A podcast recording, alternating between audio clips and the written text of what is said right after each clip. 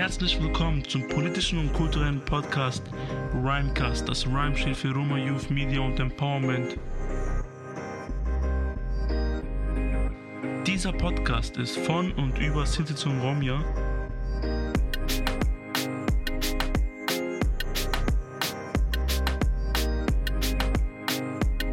Herzlich willkommen zu einer neuen Folge von Rhymecast. Diesmal geht es bei uns über den Poraimos im ehemaligen Jugoslawien. Na Nino, alles klar, wie geht's dir? Lange nicht mehr gehört. Herzlich willkommen auch von meiner Seite aus. Ich freue mich, noch eine weitere Folge mit Zeynor für Rhymecast für euch aufzunehmen. Na Seo, wie geht's dir jetzt nach Kroatien? Ja, alles so fresh soweit. Bisschen noch müde ähm, generell. Wenn ihr das gerade hört, wir nehmen gerade die Folge freitags auf. Ich bin mittwochs angekommen, ähm, erstmal den ganzen Tag geschlafen. Ja, und Donnerstag hatte ich eigentlich wieder ein Panel gehabt, also wieder alles äh, weitergehen. Ja, und das war halt interessant. Später werden wir nochmal über die Veranstaltung reden, also über die äh, Fortbildung in Kroatien. Einen Tag waren wir in Jasenovac. Aber ich dachte erstmals ein paar allgemeine Fakten ähm, zu den Poraimos in ehemaligen Jugoslawien. Ähm, so, Nino, Hast du schon mal was darüber gehört? Also wir wissen ja schon äh, über Auschwitz und so und was halt in Zentral- und Westeuropa passiert ist. Aber was hast du so ähm, über den Roma-Holocaust im ehemaligen Jugoslawien gehört? Ja, wir waren tatsächlich, also wir 2015 in Serbien waren, eine Jugendbegegnung von ähm, Jugendlichen Roma und Sinti aus Mazedonien, Serbien und äh, Deutschland. Da waren wir auch in Belgrad und so weiter bei sind da, auf, sind da quasi für den Zweiten Weltkrieg ähm, verschiedene Erinnerungsdenkmale gegangen sozusagen, aber tatsächlich richtig viel mit dem Ex-Jugoslawien ähm, Poraimos kenne ich mich wenig aus, muss ich tatsächlich sagen. Die Ustascha sind ja bekannt. Die Ustascha waren quasi die Rechtsradikalen in Kroatien, so wie die Nazis halt in Deutschland. Genau, das weiß ich. Genau, sie errichteten damals etwa insgesamt 50 Lager zu verschiedenen Zwecken. Jasenovac war das größte Lager. Roma wurden zusammengebracht und in dieses Gebiet transportiert. Gleichzeitig wurden sie systematisch ausgeraubt, also ihre Besitztümer wurden von ihnen weggenommen. Und schließlich begann dann die Deportation in die Konzentrationslager und somit auch die Vernichtung der Roma. Wie viele Menschen waren in Jasenovac, weißt du das? Man spricht von ca. 40.000 Roma. Es gibt aber allerdings keine genauen Fakten, also man weiß leider wenig. Also bereits im Juli äh, 1942 wurden auch die Männer in Jasenovac ermordet, sodass keine Roma mehr in, die, in dem Lager verblieben. Ausgenommen davon waren die wenigen Totengräber, die Anfang 1945 getötet wurden. Also das Besondere hier ist, ähm, als die Nazis besiegt wurden, und quasi kapituliert hatten und ähm, die Alliierten alles übernommen hatten und äh, der Zweite Weltkrieg eigentlich schon vorbei war, hatten die Ustascha trotzdem weiter ähm, Menschen ermordet. Laut einer Quelle wurden 22.000 bis 28.000 Roma äh, von April bis Juli 1942 in Jasnovac ermordet. Das wichtigste Mahnmal für Jasnovac spricht von 40.000 Roma, die dort insgesamt getötet wurden. Und laut Ian Hancock töteten die Ustascher allerdings 80.000 bis 100.000 Roma. Die meistens davon in Jasenovac. Damals ähm, hieß das Gebiet der Kroaten im Zweiten Weltkrieg NDH. Ja, Ustascher waren tatsächlich, also man denkt immer, dass ähm, quasi von Deutschland die Sachen ausgingen und so weiter, aber die Ustascher haben in ähm, Kroatien und generell auch damals in Jugoslawien sehr, sehr viel Schrecken und äh, Straftaten und so weiter begannen, die waren genauso motiviert und so weiter wie die Nazis in Deutschland. Und äh, wie du ja gesagt hast, dass quasi sogar nach dem Zweiten Weltkrieg die trotzdem Roma und so weiter verfolgt haben. Und bis heute sind ja immer noch viele Rechtsradikale in Kroatien zu finden. Das finde ich immer sehr schade, ich persönlich, weil ja meine Eltern kommen ja aus Serbien, Roma aus Serbien. Und ähm, ich finde das immer voll krass, wie der Hass da in dieser Gegend ist. Also ich war letztes Jahr, habe ich eine Balkantour gemacht, also 2019 war das, also vor zwei Jahren. Und tatsächlich war das so, dass zum Beispiel die Stadt Mostar, was die ähm, einer größeren Städte von Bosnien ist, quasi die Stadt zerteilt ist sozusagen. Ja? Also es gibt Teile, wo tatsächlich nur Kroaten leben und dann gibt es Teile, wo die Serben, Roma, Bosnier und so weiter leben. Tatsächlich, weil du gerade noch Muslimen ähm, angedeutet hast, die waren nicht so betroffen, aber dazu später noch mehr. Also die betroffenen Gruppen während des Zweiten Weltkriegs im Balkan waren Roma, Juden und Serben. Und jetzt kommen wir, ähm, sind wir jetzt in Serbien, also das Gebiet des heutigen Serbien wurde 1941 vom Deutschen Reich und von den Ustascha ähm, besetzt und aufgeteilt. Eine Einschätzung gehen für den April 1941 den Zeitpunkt der Invasion der Achsenmächte von etwa 60.000 Roma aus. Mit der deutschen Invasion änderte sich die Situation der Roma in Serbien dra dramatisch. Es dauerte keine zwei Monate, bevor die ersten Maßnahmen gegen Roma durchgeführt wurden.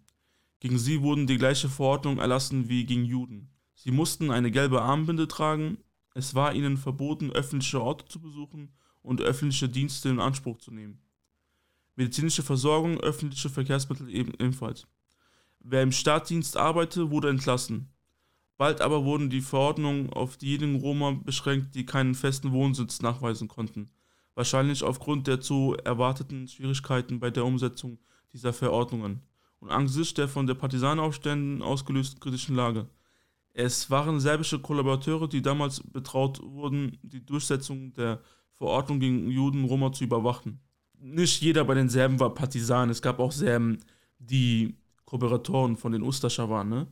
Ende Oktober 1941 sonderten die Nazis gemeinsam mit den Ustaschern im Belgrader Konzentrationslager Topovske Schupe männliche Roma aus. Diese wurden in den darauffolgenden Tagen erschossen. Insgesamt kamen dabei etwa 1500 Menschen um. Im Dezember wurde eine Gruppe von 300 Roma in Leskovac erschossen und auch in Nisch kam es im Februar 1942 zur Erschießung einiger Roma. Und was ich interessant finde, was ich jetzt von der Fortbildung äh, lernen konnte äh, in Kroatien, denn wir hatten eine, ähm, wir hatten eine Lekturvorlesung bekommen gehabt von einem Professor, Historiker, Daniel Wojak heißt er, und der ist ein Experte im Gebiet, was Roma angeht im Balkan. Historische Daten haben bewiesen, dass die muslimischen Roma damals zum Beispiel in Bosnien, aber auch in Kosovo. Diese wurden weiße Roma genannt.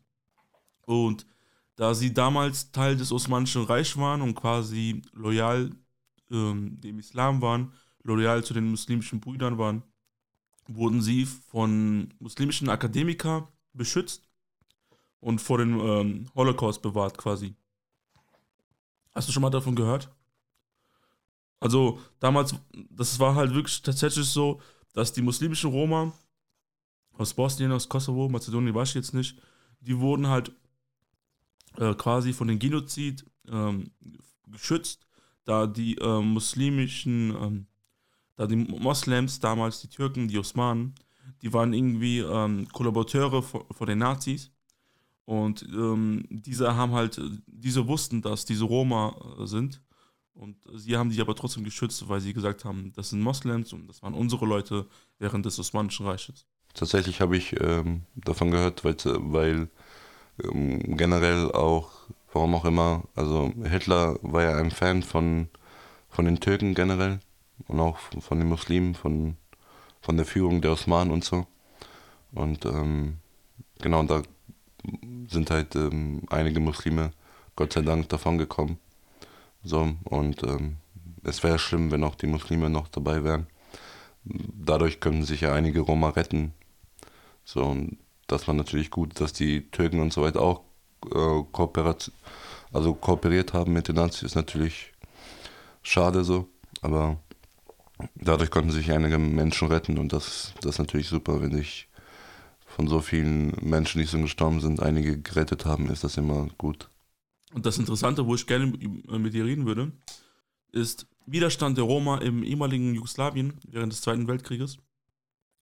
Ähm, es gab ja die Partisanbewegung und damals waren sehr viele Roma und Romja, was viele nicht wissen, äh, Teil der Partisanbewegung. Hast du schon mal was davon gehört und kannst du uns da was erzählen? Ja, tatsächlich war auch mein ähm, Urgroßopa war Teil ähm, der Partisanen damals. Also auch in dem Dorf, wo wir gelebt haben und so, steht auch sein Name und so. Und ähm, genau, also ich kenne halt sehr viele, die da quasi Teil der Partisanen waren, weil sie natürlich in Serbien gelebt haben und in Jugoslawien und da war es für die Pflicht, sich dagegen zu wehren. Und viele haben gedacht, okay, wir müssen irgendwie den Nazis die Stirn bieten und da haben sich die Partisanen angeschlossen und haben da sehr heldenhaft gekämpft dagegen. Und viele sind ähm, dann natürlich umgekommen, um ihr Leben ähm, gekommen und so weiter. Und quasi mein Ur Urgroßopa war einer davon so. Ja, ich habe da auch eine Geschichte, wenn wir schon jetzt die an, mit den Anekdoten anfangen. Ähm, der Bruder von meinem Urgroßopa, äh, der war auch Teil der Partisanen. Und ähm, im Kosovo gab es damals eine kleine Gruppe von Roma-Partisanen, wo dann der Bruder von meinem Urgroßopa mit dabei war und andere Frauen und Männer. Die haben halt gegen die Nazis gekämpft und hatten halt und hatten halt alles überlebt und so weiter. Und in Pristina gab es halt trotzdem noch Minen und so weiter. Und die haben halt die Minen entschärft. Und es gab halt ein Gebäude, wo die letzte Mine entschärft äh, werden sollte. Und dieses Gebäude war aber, ähm, ich sag mal, ähm, schon zerrüttet. Also schon kurz davor, alles, dass da alles zerfällt, ne? Ja. Yeah. Ich weiß jetzt nicht, wie man das nennt. Auf jeden Fall haben die diese Mine entschärft und dann, wie der Zufall kam, äh, ist dann dieses Gebäude ähm, abgestürzt quasi, also auseinandergefallen auf die Menschen und die haben halt heldenhaft Minen entschärft und gerade nach der letzten, wo sie fertig waren, ähm, ist dann dieses Gebäude halt wirklich, halt, wie gesagt, zerfallen und die sind dann gestorben. Haben halt krass, ne, haben halt ähm, die Nazis überlebt und so weiter und dann wegen sowas müssen die halt sterben. Das ist natürlich sehr schade, wenn ähm, nach, solchen, nach, nach solcher Heldentat dann auch das, ähm, der Tod folgt sozusagen, ja, weil das Gebäude in sich gebrochen ist. Ich bin stolz drauf, dass die Roma aus Kosovo trotzdem Partisanen wurden, weil ich ja vorhin erzählt habe, ähm, die muslimischen Roma aus Bosnien oder die muslimischen Roma aus Kosovo, die wurden ja weiße Roma genannt und waren ja quasi privilegiert, weil sie ja vor den muslimischen Akademikern und so weiter geschützt wurden. Und trotzdem, obwohl sie geschützt waren und quasi in dem Fall privilegiert waren, haben die sich trotzdem entschieden, ähm, den anderen Roman und den anderen Menschen einfach zu helfen, indem sie einfach Teil der Partisanen wurden und einfach Widerstand geleistet hatten. Weißt du? Ja, das ist krass. Ja, das stimmt. Weil bei meiner Familie war ja klar, die waren Orthodoxen und so weiter und ähm, die waren auf jeden Fall gefährdet so. Und da ist natürlich klar, dass, dass man da Widerstand leistet. Aber wenn man nicht gefährdet ist, ist natürlich auch die Frage, dass natürlich noch einer größeren Anerkennung wert, auf jeden Fall. Ja, und ähm, Bro, du konntest ja leider nicht bei der Veranstaltung dabei sein. Ich äh, dachte mir, vielleicht kann ich dir ja kurz erklären, was passiert ist. Ja, gerne. Also wir sind ja, ähm, am ersten Tag bin ich hier angekommen und dann am nächsten Tag hatten wir schon Workshops gehabt. Wir wurden in drei Gruppen aufgeteilt.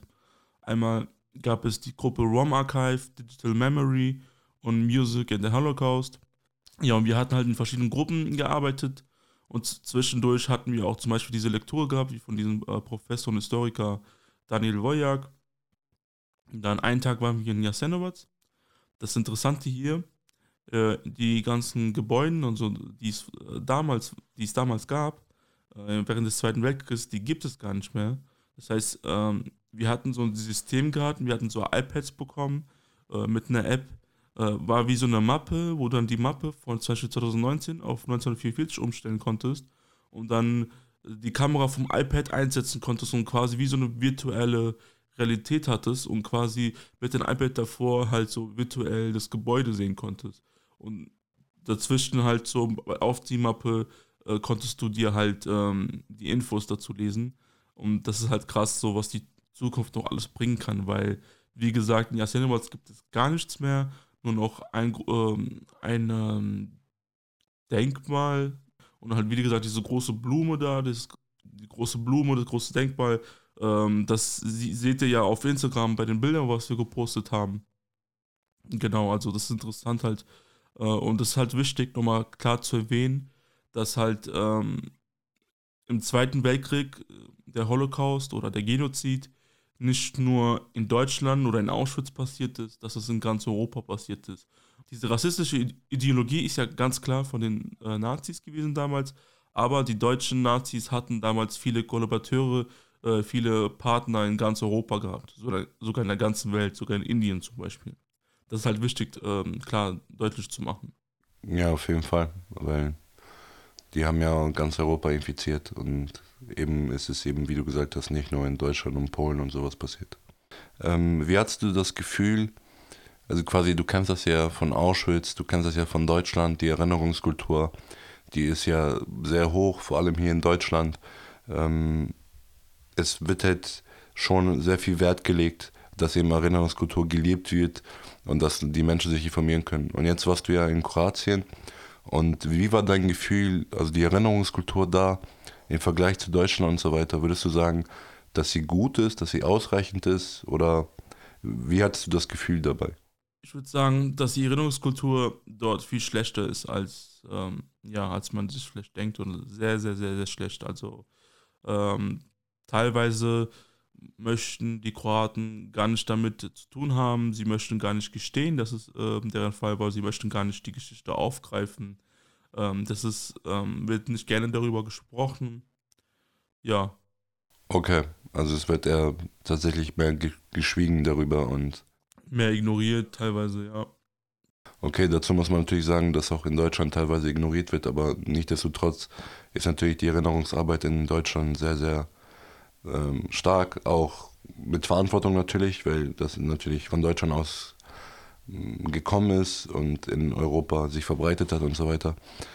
Ähm, genau, aber trotzdem finde ich die Erinnerungsarbeit in Deutschland schon relativ gut, was das angeht. Als wir in Jasenovac waren, hatten wir eine kleine Zeremonie gehabt und ich hatte dort ein bisschen was aufgenommen. Das könnt ihr jetzt gerne hören. Um, these were the testimonies of survivors of the camp of Jasenovac. And I would now, the next part, invite our participants to read us a poem that was created by one of our participants at the Kina Bistar in 2018.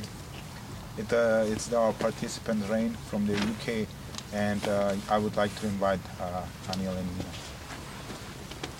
You can say The branches on the trees bend and sway. Leaves fall and settle on the ground. Sunlight seeps through mottled clouds and all is quiet. A woman with long red hair picks a blade of grass, holds it up to the light, remembering her husband. The shape of his mouth, how he spoke her name, Narila. Make Bisa. Never We will not forget. An old child with silver hair takes his hat off, feels the warmth of, of the sun on his head. His child was four years old when they were imprisoned. A year later, he was taken and was never seen again. He had dark curls and hazel eyes.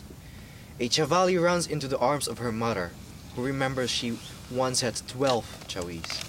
All had hair the color of the darkest earth and eyes like wolves. Make We will never forget. Winter birds mooring on the branches, the earth remembering how it was given refuge to the dead. No longer dead leaves trampled underfoot. They have become wild breathing flowers, growing in the dust. Make Bisa. We will never forget. Now we will read a list of names. It's just a short one because if we will read all of them, I think we will not manage in one day. But it's a symbolic one. Nikolic Tomo, 58 years old. Nikolic Stepan, 24 years old. Nikolic Branko, 16 years old. Nikolic Juro, 48 years old. Nikolic Mio, 37 years old. Nikolic Marko, 16 years old. Nikolic Milan, 34 years old. Nikolic Janko, 28 years old. Nikolic Marko, 25 years old. Nikolic Pajo, 20 years, 28 years old. Nikolic Ivica, 18 years old. Nikolic Antun, 28 years old. Nikolic Stepan, 16 years old. Nikolic Stepan, 36 years old. Lakatosh Stepan, 40 years old. Lakatosh Stanko, 13 years old. Nikolic Janko, 55 years old. Nikolic Branko, 42 years old. Stefanovic Juro, 52 years old.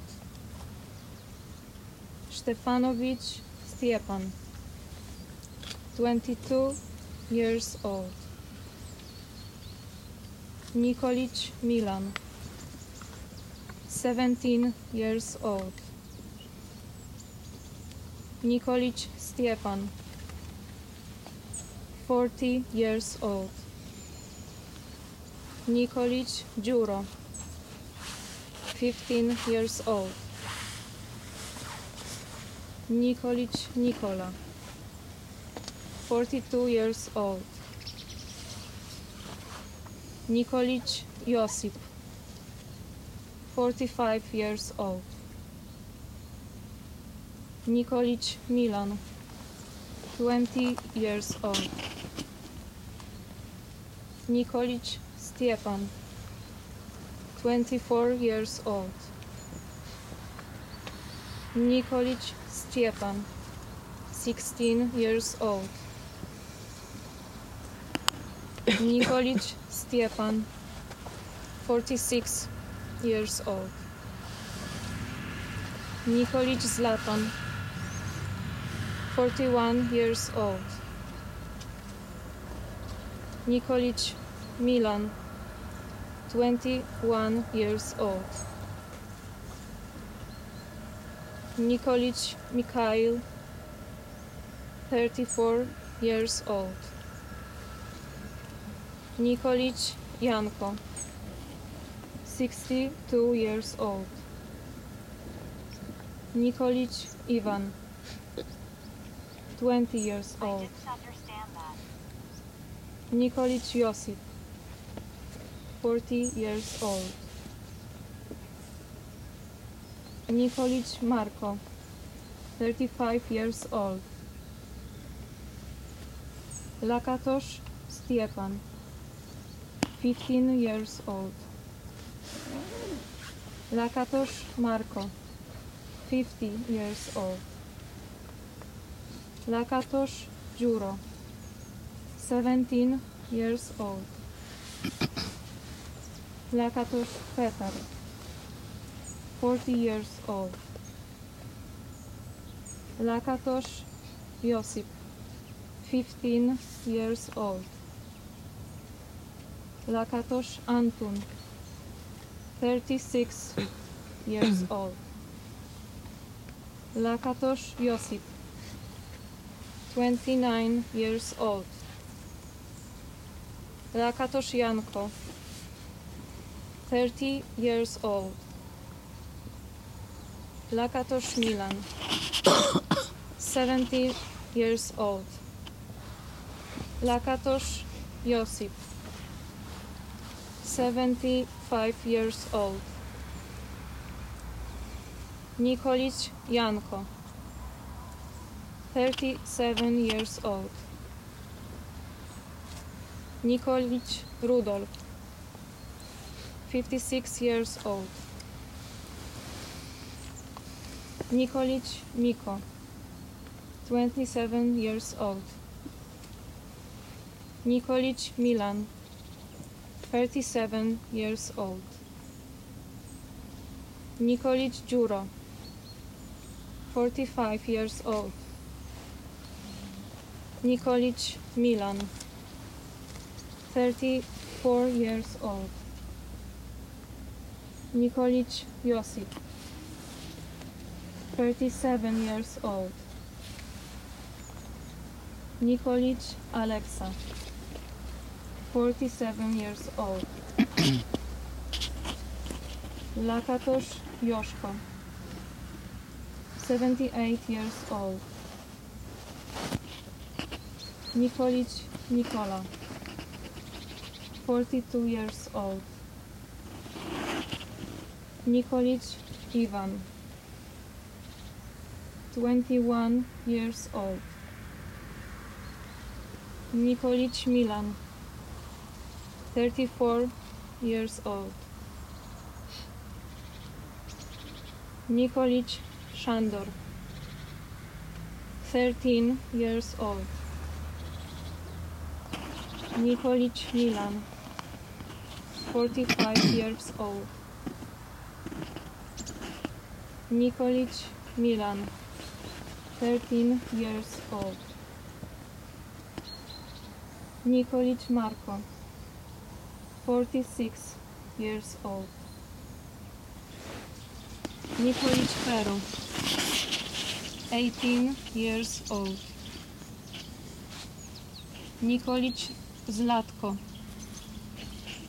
13 years old. Malekovic Branko, 41 years old. Malekovic Milan, 13 years old. Kovacevic Ivan, 40 years old. Thank you very much. These were just a symbolic uh, list of names of uh, persons that perished as uh, victims in Jasenovac. And now I would like to invite invite you to lay down the flowers. But So, wir kommen jetzt zum Schluss, Lino. Du hast gerne die abschließenden Worte. Ja, ihr Lieben, das war jetzt quasi eine Reise nach Balkan, vor allem gesagt nach Kroatien und so weiter, die Erinnerungskultur dort, Zainova Live dort und so weiter. Deswegen Rhymecast ist international auch unterwegs und schaut immer wieder auch dem, über den Tellerrand hinaus, beziehungsweise über Deutschland hinaus und informieren euch über wichtige Sachen, die wir wichtig finden. Diesmal Erinnerungskultur auf dem Balkan, in Kroatien, auch Serbien. Deswegen hört auch bei der nächsten Folge rein. Passt auf euch auf, auf, auf eure Familien. Die Corona-Zahlen steigen. Deswegen immer Maske tragen, Hygienevorschriften beachten, weil wir wollen auch diese Corona-Pandemie immer noch bekämpfen. In diesem Sinne, bis zum nächsten Mal und der Bless. Äh, vielen Dank, dass ihr zugehört habt. Falls ihr immer noch gerade hört, könnt ihr gerne unseren Podcast auf Spotify und Co. abonnieren. In diesem Sinne, ciao, amigas, amigos, adios.